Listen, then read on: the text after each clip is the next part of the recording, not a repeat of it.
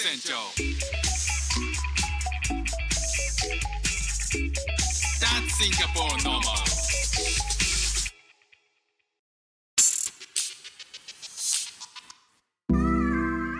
いやー後半ですね。面白いなー、整理収納ってなんかこういろいろはい。事前にトピックスは用意してたんだけどもうん。今のストーリーを聞いてるだけでなんとなくこう整理収納することの大事さみたいなのが分かってきたからもうちょっと話聞かして。どうぞどうぞ。はい。でえっ、と、まあ、前半はうんあのどういう整理収納という世界にどうやって出会って、でそれがあまりに自分にインパクトが大きすぎて、自分の経験をもとにもっとこうなるべきなんじゃないかなっていうことを思ったから整理収納アドバイザーを目指し始めたってとこかな。そうです、そうです。うんそう。そうなの。で、であの、無印良品を辞めて、すぐに、えー正式な、この、整理士のアドバイザーの1級という資格があって、はいそれの講講座にすぐに行って、うんで、えっ、と、開業届を出して、うん一人でやっていくと。なるほど。整理収納アドバイザーの1級っていうのはどういうなんか難しさがあるの、あ、でもね、あの、要はお客様に対して、あの、お片付けのサービスを有償でできますよっていう、まあ、整理収納アドバイザーの資格が、まあ、あの、1級になって、うん、で、それ以下の、その、例えば2級とか、もうちょっとこう、手前の、あの資格は、まあ、それまでに取っていたんだけれども、それはね、優勝のサービスはできない。その、要は名乗れないんだよね。ああ、そうなんだ。あくまで自分の家を片付けるとか、なんかこう、例えば会社の中を、あの、ちょこっと、あの、自分の、あの、身の回りを片付けるみたいなことにとどまるんだけれども、はい。自分が名乗って優勝でサービスするっていうのは、まあ、あの、私が所属しているそのハウスキーピング協会っていうところの資格だと、その1級がないと優勝サービスはできないという決まりになっているんです。ああ、なるほど、なるほど。うん了解しました。そうそう。そういうなので別にあのフリーランスというかどこにも所属せずに、あのどこの、ね、資格もなしに、もう単純にお片付けのアドバイザーですってやることももちろんできるんだけれども、はいはい。資格を取得しなくてね。まあ、うんあの、言ってみれば民間の取得資格なので、うんあの別にそれがあってもなくても、そのサービス自体はできるわけだから、うんうん、そうなったんだけれども、まあ、どう自分のその、なんかどうどうやってその初めて独立をするわけだから、うん。何かしらこう、分かりやすい肩書きがあった方がいいだろうというふうに考えて、うん。やっぱり整理収納アドバイザーってもうその名の通り、なんかすごく分かりやすいなと思って、肩書きとして。ね直、ストレートだもんね。そうそうそうそう、そういうものの方がいいなって私は思って、うんうん。なのでその資格をまず取得をして、で、それに向けて、あの勉強しようと思ってやっていったんだよね。うん。取ってから今何年目始めてから。5年、5年経ったか五な。年？うんん。その5開業して年経って、まあいろんうなんその個人もそうだし、なんかうんインスタとか見ると、うん、企業とか、うん。あとは自治体とか、うんそういうところもお客さんなんだよね。そうそうそう。あのー本当にこう最近多いのは講座をさせてもらうことで、うんまあ、あの私が受けたような、そのあなたのお家は、えっと、これがね、ここをどうにかした方がいいよっていう、その1対1のアドバイスって、あのすごく本当にあの一番こう効果があるんだけれども、うんうんなかなかまあ密度がね、高いよね、それはそうそうそうそっちの方が。そうなの。で、それを、やっぱりそれだけやっているんじゃなくて、やっぱり一対他、いろんな方に対して、あの、もうちょっとこういう考え方を伝えられないかなっていうことでやっているのが、まあ、講座だったりとか、まあ、メディア発信っていうのが、それのまあ最たるもんだと思うんだけれども、うんまあ、本とかもそうだよね。そうだね本も。そうだし。なんかこう自分の、その、対1でできないところっていうところをあの情報としてもっとこう広く皆さんに知ってもらうっていうことでそうあの講座だったりそうあの講座に関しては、えー、とお片付けのこういろはみたいなところをうんお伝えして、まあ、少しでもその講座を受けてもらった方がもう今すぐ帰ってやりますっていうのがもうゴール。うんうん、とりあえずその方たちが前向きに、あの、ちょっと難しいかなって思ってたけど、民体さんの話を聞いて、もう今すぐやりますっていうやる気に満ちて帰ってもらうことがゴールとしているんだけれども、はいはいはい。そうそうそう。っていう感じでこう、あのね、やっているんだけれども、まあ、企業と組んでいろいろやるっていうのは、あの、またそれはちょっと違うお仕事で、で、私はもともとその商品が、商品開発の仕事をしていたんだけれども、うん。あの、やっぱ物がすごく好きで、うん。うん、雑貨、生活雑貨、生活にまつわる何かを作るっていうのがやっぱすごく好きで、うん。こう、あの、よくこう、なんていうのかな、断捨離の人とか、ミニマリストとかっていう、そういうタイプではないんだよね、そうなんだね。やっぱり。うん、なんかやっぱ物の力をすごく信じていて、うん。物によって翻弄され続けてきたんだけれども、うん。だけど、物がやっぱり、あのいいものとか、あの自分のその暮らしに寄り添ういいものっていうのはあるはずだし、まあそういうことをあれこれ考えるのがやっぱりこう根本的に好きなので、うん。なので、あのメーカーさんと一緒に商品開発のお手伝いをさせていただいたりっていう、そういうお仕事をね、しております。なるほど。なんか、うん。半年ぐらい前かな、うん。あのミニマリストってなんだろうなみたいなことが気になって、いろいろ映画もやってるじゃん、ドキュメンタリーのさ、なんか有名なやつ、うんうん。うん。とか、そういうのを見たり、本読んだりして、うん。えどういうことなんだろうなっていろいろ考えて、そそこの映画で、ああ、こういうことなのかなと思ったのは、うん。自分がそのものと向き合って、うん。これまで買ってたものとか持ってるものとかっていうのを、うん。本当にそれが、えーと自分うん。が必要かどうかはこう考えた上で、必要なものだけ取っておいて、必要じゃないものはもう一切、うん。あのもう捨てましょうみたいな。うんで、自分の大事なものだけ持っていれば、うん。その大事なものイコール自分の本質的なことと一緒になるから、うん。まあなんか、その余分なことに気は散らずにいいよねっていう、まああんまりうまく説明できるか分かんないけど、うんそういう世界界観なのかなと思ったんだよ。うん。で、うん。でもその時にちょっと疑問に思ったことは、うん。僕自身は、こう、うん。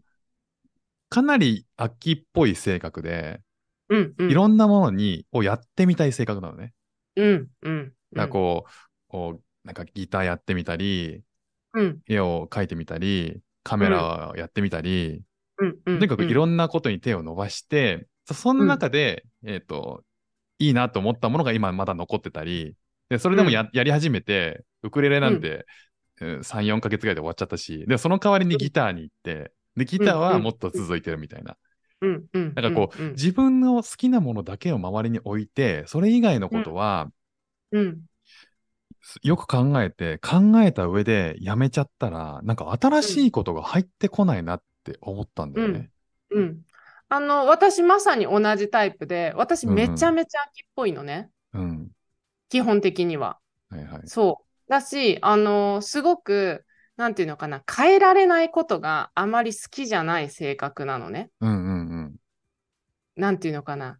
押し付けられるとかうん。絶対こうですって人から決められることがすごい苦手でうん。いつもこう自由にやっていたいっていうはい感じなのね。はいはい。そう。なので基本的には私もすごい秋っぽいし、んそうなんだけど、あの、だからね、なんか物の持ち方のかやつとしては、うんあの、あんまり、例えば、すごくストックを持たないようにするとか、例えば洗剤とかも、なんていうのかな、わかんないじゃんって思ってて、正直。あ次に欲しいものがか変わるかもしれないってこと？と、次にいっぱい買って、いっぱい持ってても、うん。あの、いつか、いつかというかね、あ、これ使いたいってなった時に、うんいや、まだストックが、みたいなことをあんまりしたくなくて、うんうんちょっとあの洗剤の話で言うと、こう、ちょっとあまりにも生活感すぎるんだけれども、うん。はい。なんていうのかな、あの、自由にすぐ変えるみたいな、変更できるっていううん状況にしておきたいなと、私は実は思っていてわ、かる、そうだよね。そう。なので、あんまりね、だってもっ買いすぎないとさ、いいものがあるかもしれないもんね。そうそうそうそう思っちゃうんだよ、常に。そう、いい機能のものがあったりとか、あるかもしれないから、だから、そういう、例えば食材とかもあんまり、まあ、防災関係のものは別として、はいはい。あんまり買いすぎないようにしてて、もう、うんまあ絶対まあこれはまあ決まってるしなっていうものは、まあある程度買うけれども、そんなにそうじゃないものっていうものに関しては、すごく身軽にいたいっていう感じなのね。だからら同じ、例えばその洗剤とか食材の中でも、それぞれレベルが違うじゃない。その、なんていうのかな、それぞれのものの、あのー変更したい度合いが違うから、そうだね。そうそう。だからそれを分かっておくっていうのはすごい大事なことだと思う。うん自分の人生の中で、例えばここは変わらないけど、ここは変えり変えたいと、はいはい。その変更の余地を残しておきたいな、みたいなことって多分あると思うから、そうだね。そうそう。で、それは自分と向き合わないとわからないし、確かに。そう。で、あの、言っても好きなものもいっぱいあるし、で、その反対にすごくストレス、嫌いなものっていうのもたくさんあるし、うんで、その間の、まあ、ぶっちゃけどっちでもいいみたいな、あの、うんどどうでもいいみたいなうんものとか、そういうのもきっとたくさんあって、ね暮らしの中には。うんそうそうそう。感覚的にはそのどっちでもいいものが多いよね。そうそうそうそう。なんか、例えばその、なんていうのかな。トイレットペーパーがシングルだろうがダブルだろうが、私はどっちでもいいのね。うんあの、正直。本当に正直。はいはい。なんだけど、例えばもう絶対ダブルですって人もいれば、絶対シングルですっていう人もいるじゃない、多分。うん。うん。みたいな、もうこのメーカーのこれじゃないとダメなんですっていう人もいるじゃない。うん。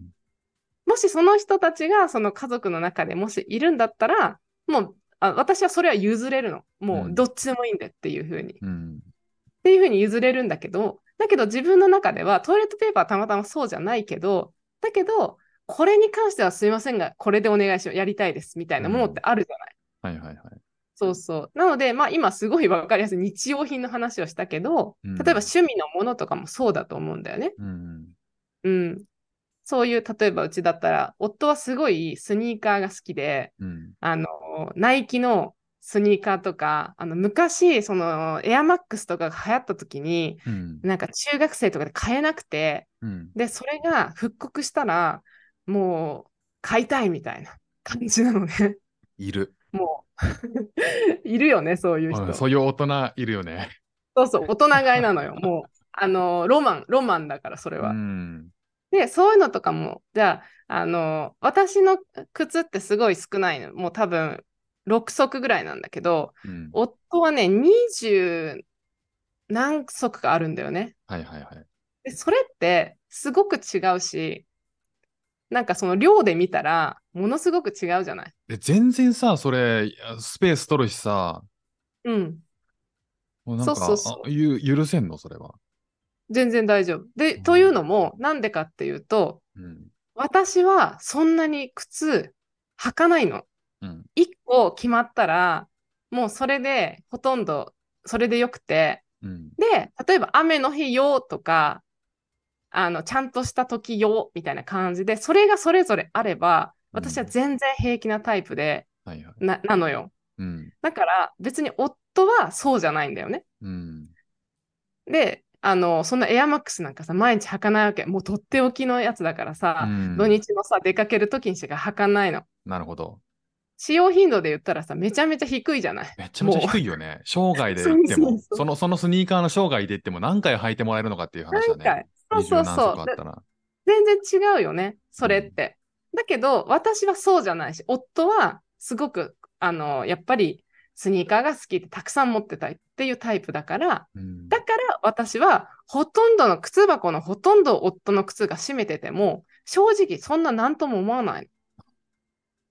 自分がそうじゃないから。うん。そう。で、もしここでね、じゃあ私もね、同じようなタイプだったら、うん。ここはやっぱり話し合いが必要ですよ。うん。ちょ。っと半々にさせてもらいたいと。はいはい。お互い、じゃあよく使うものをそこに置いて、じゃあそれ以外の、例えば10足ずつ、うん。あの、その靴箱に入れましょうと。平等にと。うん。じゃあ、あと残った、それ以外のものは、じゃあそれぞれのクローゼットに置こうにするのか、何なのかちょっとわからないけど、うん。それがもし勝ち合ったら話し合いで解決すべきこと。ああ。そう。みたいな感じで、それが要は今、靴の話だけしてもそんなぐらいなんだけど、はいはい。そう、そういうことが、もう家の中って各所でそれが起こる、行われるわけでしょ？それはさ、あのーごめん、旦那さんも、その、うんえっと、スニーカーは、いごめん、うんあの、スニーカーはゆ許してくれと。スペースが必要だと。うんうんうん。でもその代わり、こういうものは全然興味がないからとかっていうのも、旦那さんは自分で一回それを頭の中で整理したのかな、それとも知ってると思う。うん。あ、してるんだ。一回そういう機会を与え、あの、一緒にやってるとか？もしくは。そうそうそう。例えばその何かものを整理したっていう段階で、だいぶその自分の、そのまあ偏りっていうと、あれだけど、凸凹があるよね。もののそのうん持ちたいものと、そんなものいらないかなっていうものがあるとうんなった時に、じゃあ自分の中でどうしても持ちたいものはこれだけど、譲れるもの、これはそんななくてもよく考えたらいいかも、みたいなことを、やっぱそれぞれお互い整理して、うんで、じゃあこの中でやるみたいな感じで、うんあの調節をする、うんそれぞれのスペースをね。うん。っていう感じかな。だ全然、例えば、スーツとかも、もともと、あのー週5でスーツを着ていた、あの、夫がね、あの、うんそういう職場に勤めてたんだけど、以前ね。そうそうそうそう。で、転職をして、もうほぼスーツ着ませんっていう風になった時に、うん。スーツってさ、やっぱ買い直すと高いじゃない、うん。あの、結構ね、セットでするから、うん。まあ持っておきたいっていう人も多分たくさんいるんだけど、うん。だけどその時に夫は、あ、もうスーツはもうこの、うん、2着ぐらい残したかな？もうこれ以外は全部、あの、手放すって言って、うん。そういうふうにやったのね。うん。だけど、スニーカーは持っときます、みたいな。感じ。あと帽子とかもいっぱいあるんだけど、キャップ、キャップもいっぱいあるんだけど、それは残す。だけど、例えばじゃあ、カバンとかは、もう本当に2つとかじゃないかな。うん。で、全然 OK みたいな。っていう、やっぱその凹凸がそれぞれあるじゃない、人間だから。うん。なので、じゃあ自分はこうだし、夫はこうだし、みたいな感じで、もしそれが、うんと困った事態になる、まあ、要は収納スペースのその勝ち合うみたいな話とか、お互い量が多くて譲れませんみたいなことがあったら、やっぱりそれぞれ話し合って、じゃあこれはお互い夫婦にとって大事なんだから、それは無理に捨てるはやめようと。その代わりに、例えばここは減らしてみようとか、うん。お互い話してね。うん。そういうふうに、まあ、あの、会話をしながら、うん、決めていくっていう感じかな。うんそのさ、うんうんあの、収納スペースの限界値は、うん、まあ、家ごとに違うじゃん。うん、うん、違う違う。それは前提として家の収納を前提に考えたらいいの、今の家の収納を。そう。要は、要はなんかこう、おいオープンスペースにさ、収納を作るっていうものってたくさんあるじゃん。はいはいはい。家具、家具を置くみたいな話？カゴね、なんかそう、うんえっと、なんか、テレビボードを置いて、その下に、うんうんうんあ、文房具入るじゃんとか、うんうんうんうん。チェスチェストを置いたら、そこに入るじゃん、うんうんなんかまた追加でとかさ。うんうんうん、うん。そういうそう収納を前提とし家た、そうそう、うん追加、追加家具っていっぱいあるじゃない？具うんうんうん。そういうのをどう考えたらいいんだろうっていうのは、ちょっといつもね、悩むね。なるほど。基本的には家具を買ったり、あの増やしたり、今の、今の現状よりも家具を増やすことで収納を増やすっていう、増やす方向に行くっていうのは、うんもう本当にどうしようもなくなった時の最終手段にした方がいいと思ってる。うん、うん、なるほど。なんかさ、置いたときにさ、便利になるじゃんって。うん。いや、まあいろいろさ、こう理由をつけるじゃん。うん。なんか、玄関の前本に、当に便利かと。そうそう、本当に便利かというところはある。そう、本当に便利かってなった時に、例えばさっきの食材が、あの前半のね、食材を私はすごくこう、物をね、あの、ダメにしてしまった、フードロスを起こしてしまったっていうことがあったんだけれども、うんじゃあ、その収納スペースが多ければ多いほどいいかと、我が家にとって。うんってなった時に、そうじゃないっていうことを知っているから、うんだから、あ、そうか、収納スペースっていうのは、やみくもにね、増やすっていうのは良くないんだなということが、の必要性があって、あの、収納をどうしてもここにこれを置きたいから、だからこれを増やすっていうやり方だったらいいんだけれども、とりあえず大きい収納スペース買っとくみたいな。家具でかい家具買っといて。あるよね。でよくそういう。そうそそううそそうう。そう。IKEA とか行くとさ、そういう悪魔がいっぱいいるよね。そうそうそう。だそれはもう形から入るパターンだよね。うんで、そうすると、結局、その、あの、別に必要性に応じて作られてる収納スペースじゃないから、うん結局なんかわけわかんないものが置かれてたり、結局何も入ってなかったり。何も入ってない引き出しあるよ、うち。そうそうそう。っていうのは多分オーバースペックなんだよね。なんか何も入ってないキャビネットがあるけど、あ、うんあれ、溢れすぎてるキャビネットもあるんだよね。うんうんうん。多分それはね、合ってないんだよね。うんあの、おき本当は、例えばじゃあ、あの、よくいる場所とか、うん。よく使うものは、そのキャビネットが充実してれば、例えばそのよく使う場所に近いところに、あの、収納があれば、多分使いこなせると思う。だけど、例えば1歩、2歩、3歩みたいな、本当に歩数で言うとけかなり厳密な話で、うん。もう1メートルでも遠いと、2メーター、3メーターなんて話になると、うんどんどん足が遠のいちゃうのね。うん本当に不思議なんだけど。はいはいはいほんの一歩二歩の話なんだけど、ちょっと位置が違うってだけで、途端に使いこなせなくなるんだよね。うんそう。なので、そこに、本当にそこの場所にあった方が便利なのかとか、うんそう。そういうことを吟味して、収納用品を決めていかなきゃいけないから、だから、あの、形でとりあえず収納品を買っちゃうっていうのは、もう正直あんまり良くなくて、とりあえず収納用品がない状態で暮らしてみる。そうすると、ここに置いといた方が便利とか、なんとなく物が固まるゾーンが見えてくるんだよね。そのうん人間の後で。うんうんそうすると、あ、じゃあここに置いた方がいいな、何かをっていうことに、ようやくその、あの人間の行動ベースで収納用品を決めていくっていう位置もそうだし、あの、サイズもそうだし、ねそそうそう。じゃあそれが、あの、扉、扉のもよキャビネットがいいのか、もしくは引き出しのキャビネットがいいのか、もしくはオープンのキャビネットがいいのかっていうのは、その行動から判断していく。うん。闇雲にもう入居したら、じゃあもう全部扉付きのキャビネットを買うっていうことじゃなくて、住んでみて生活しないと、本当にそこに必要な収納品が決まらないから。ねえあのさ大事なさ、ここれまでうんうんずーっと使ってきた家具があるわけ。うんうんうんうん。てか大事っていうか、うん一個一個高いじゃん。やっぱり。うん、高い。収納、な家具ってさ。うんだかうんらあんまり買い替えるっていうリア、なんかこともあんまりリアリティなかったの。うんうんうん。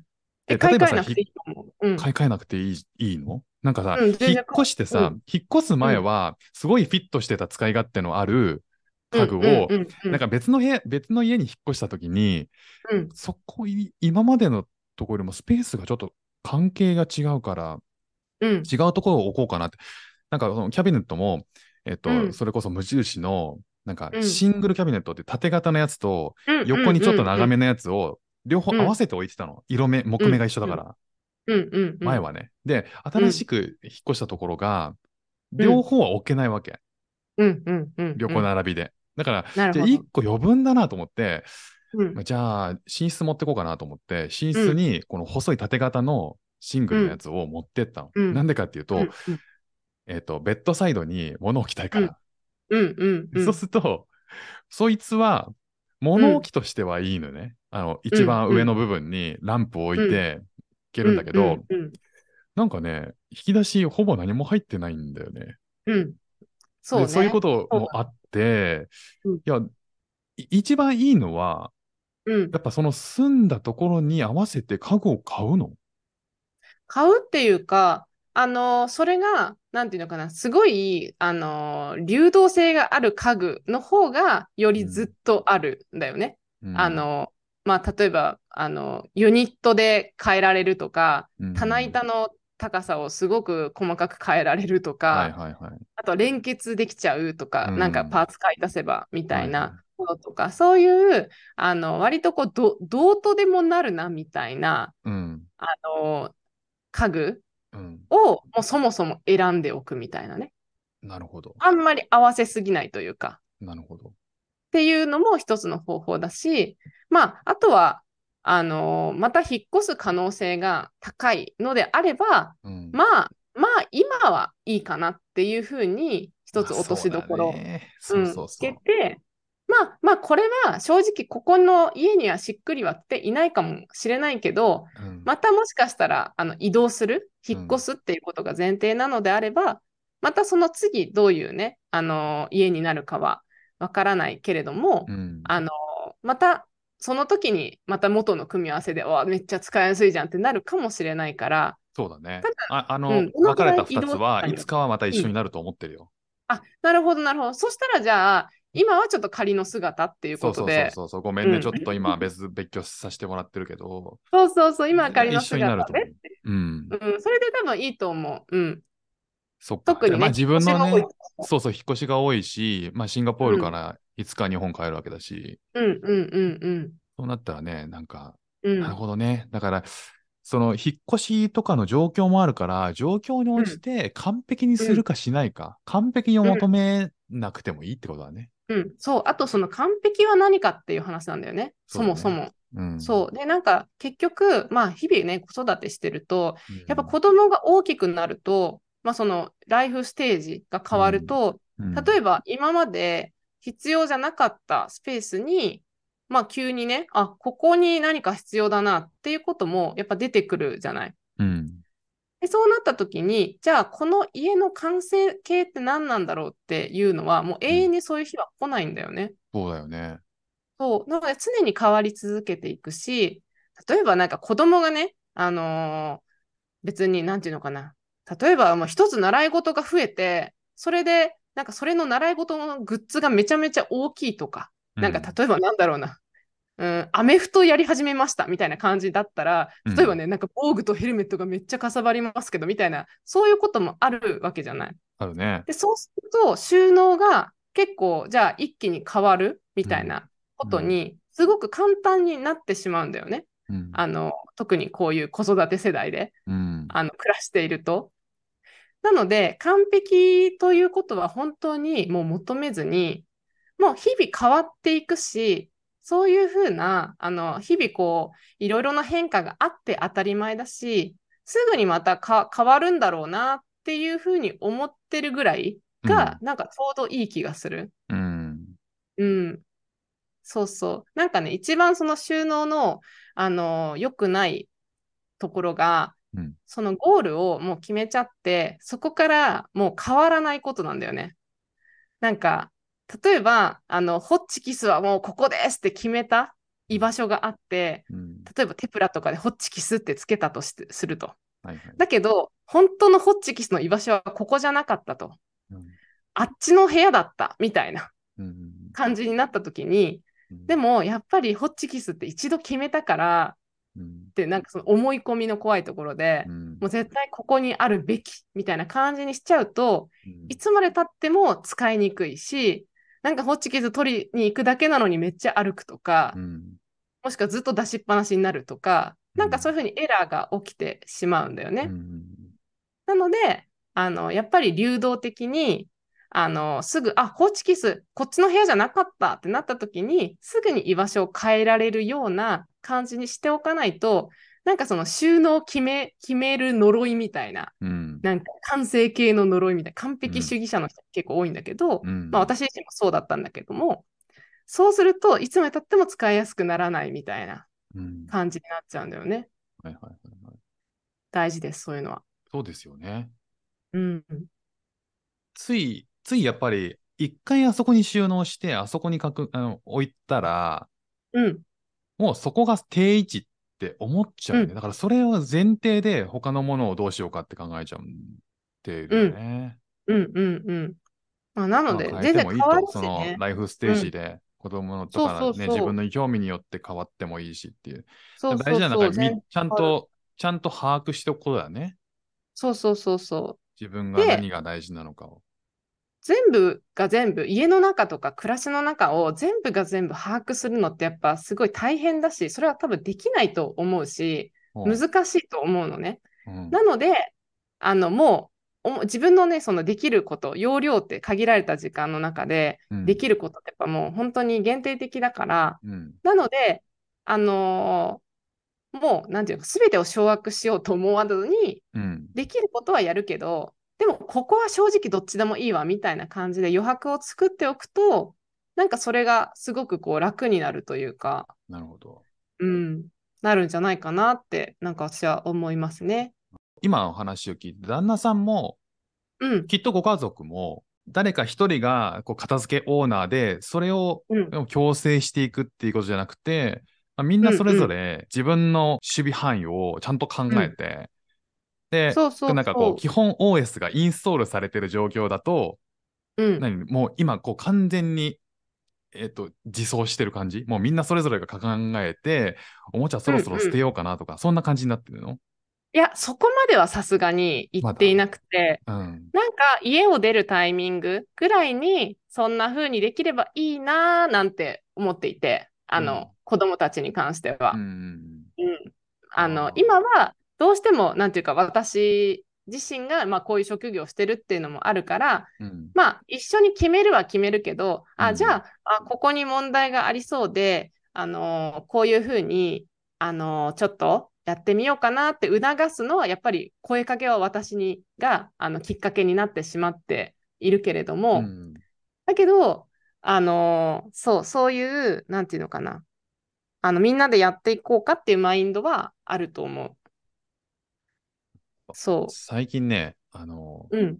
子供のおもちゃを断捨離してて、うんうんうんうんうん。新しいもの欲しいんだったらこれを売りましょうっていうキャンペーンやっててお、すごい。あのシンガポールの Facebook のコミュニティとかで。それを販売して、でうんいくら入っいくらもらいくらになったから、うんこれぐらいになったら次こういうものが買えるねとかっていう話をね、うんうん最近し始めて、まあ子供の年齢的にも5歳、6歳で、ちょっとうん長男の方は理解し始めて、そういうことが。うんうんうんうん。そういうことをね、少しやりつつ、でだからなんか、あまりに溢れてるし、もう使ってないものも多いから、ちょっと見直してみようっていうキャンペーンをやってるところだよね、おまさに。すごい。うん。いいと思う。そう、なんかそういうイベント的な感じでやるっていうのは、なんかすごいおすすめで、なんか特に子供の場合、うん。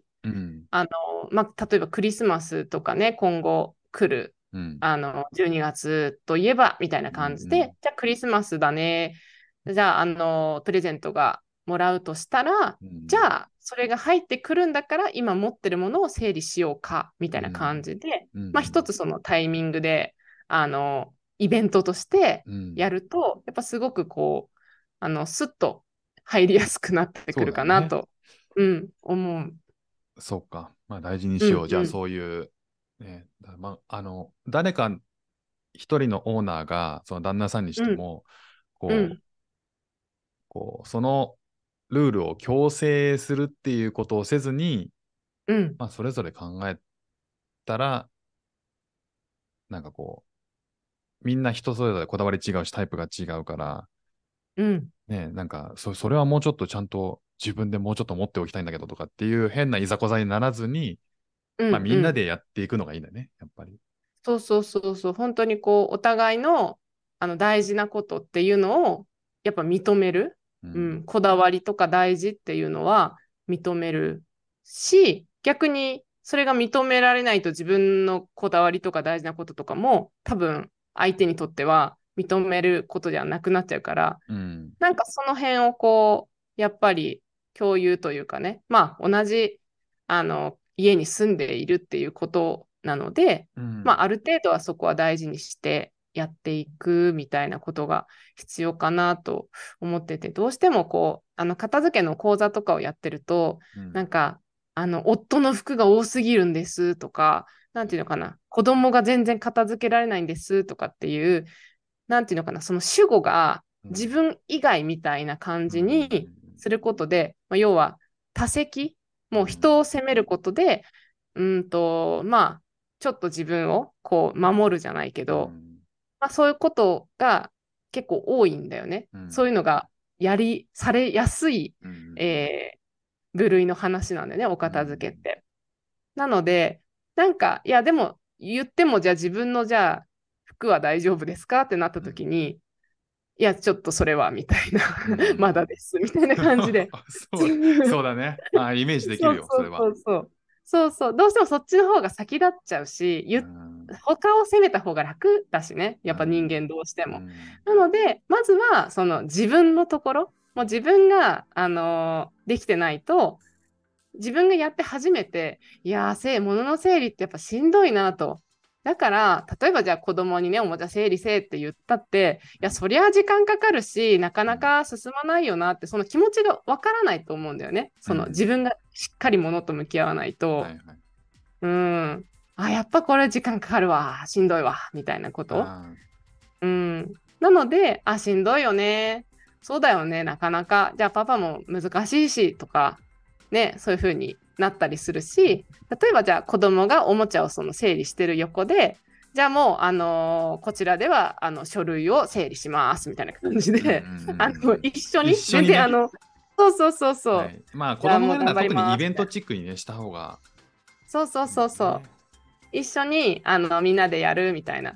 ああ、もうなんで、ね、子供は例えばうちは学習プリントを整理しててね。で、私は自分の事務書類を整理して、ああ、もう本当書類って大変だよね、みたいな感じで、それぞれの範疇のそれぞれのことをやって、まあ、そうだよね、大変だよね、でもまあね、あの、定期的にやっていかないと大変なことになっちゃうもんね、みたいな感じで、はいはい。まあ、やるっていう、そういう時間もやっぱ大事かなと思っていて。確かに。うん、なのでその人だけを責めてもう仁王立ちになってねやれみたいな感じなことはしない。うんうんうんうん、なるほど。そうそう。暮らしっていうのはやっぱそうやってあの定期的にみんなで見直していかないと暮らし生活っていうのは回っていかないんだよっていうことが多分あの伝われば、まあ、自然にそういう空気になるんじゃないかなって思うんだよね。うん。そうだね。うん、いや子供子供をどこまでその、うん。何歳ぐらいからそうん。の整理,、整理できるのかなとかうん、年齢とかねなんかいろいろ考えてたんだけど、うん、うん、まあ、分かんないうちでもそうやってこうん。う自分がやるついでに一緒にやって、うん。だんだんこう体に馴染んでいくみたいなものなんだね。そうそうそうそう。そうそう。なんか一番あのー下の子はすごくお片付けサラブレッドだよだいぶそうね、まあそうでしょうね。そうそうそうそうもう。生まれた時から定期的にあの物は整理されるものだっていうことをお知ってるから。おなるほど。そうそうそう。とか定期的に物が整理されるものだっていう世界観をそう。すごい頑張ろう。そうそういう世界観で生きてるからあはーい時が来ましたみたいな感じ。はいはいはいはい。そうそうそいやだけど上の子はそうでもないみたいなそあのもうそうなんだね。それ以前の。ね。人生途中からだからね。そうそうそうそう。なのでねまあ個人差あるけれども。ううん。ん、でもまあそういう風な家の空気にしていくとなんかあのよりこう一人だけが一生懸命頑張ってみたいなことにはならないんじゃないかなと思うね。そうだね。うん片付けは奥が深いなっていう。うん、でもねすごくねあの奥が深いんだけどでもそれをすることでいろいろななんか人生にいい影響があるなっていうのはすごく思います。本当本当だからなんかこうストーリー聞いてるだけで前半と後半聞いてるだけでこううん整理することの大事さっていうのは、あちょっと片鱗が見えたんだけど単にそのすっきりしてよかっただけじゃなくてこう人生にインパクトを与えてくれるっていう意味で、ね片付けって、ねなんかこう今今日か話聞いたけどうん。うんもっと向き合おうって思った。うん、ありがとうございます。そう言ってもらって。ありがとうございました。なんかあの今日聞いてる、えっ、と皆さんもぜひあの、はい水谷さんのインスタフォローしていろんなノウハウ、あのアップしているので、なんかこれからもうん、片付けを頭の隅に頭の中心におはい置いておくと、ね、なんかいいいい生活ができるんだなっていうのを思いましたね。はい、はいありがとうございます。